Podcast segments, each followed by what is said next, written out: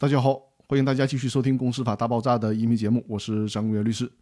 今天和大家来说明一个非常重要的概念，就是公司解散之日的确定标准是什么。之前的音频我跟大家讲过，公司解散之后，如果公司逾期不成立清算组开始清算，那么公司的债权人或者股东可以向人民法院申请强制清算。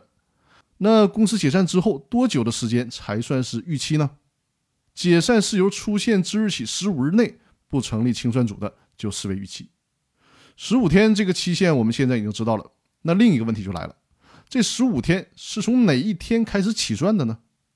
公司解散事由出现之日起十五天之内应该成立清算组。这个十五天的起点是有五个标准，根据不同的情况来确定不同的标准。我在这里呢就逐个的跟大家来说一说。第一种情况。公司章程规定的营业期限届满的，公司营业期限届满之日就是公司解散之日。第二种情况，公司章程规定的其他解散事由出现的，那解散之日为该事由成立之日。第三种情况，股东会或者股东大会决议解散的，股东会或者股东大会作出该解散公司决议的时间为公司解散之日。但注意啊，上一期我已经跟大家提到过了。国有独资公司是比较特殊的，国有独资公司的解散之日呢，应该是国有资产监督管理机构作出解散决定之日。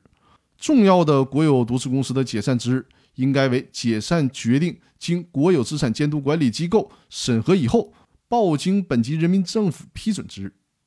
第四种情况，依法被吊销营业执照、责令关闭或者被撤销的，工商行政管理部门吊销营业执照。或者是有关部门正式决定关闭、撤销之日为公司的解散之日。第五种情况，人民法院依法判决解散公司的，那么该解散判决生效之日就是公司解散之日。所以说呢，公司解散之日的确定标准会根据五种不同的情况而有五种不同的标准。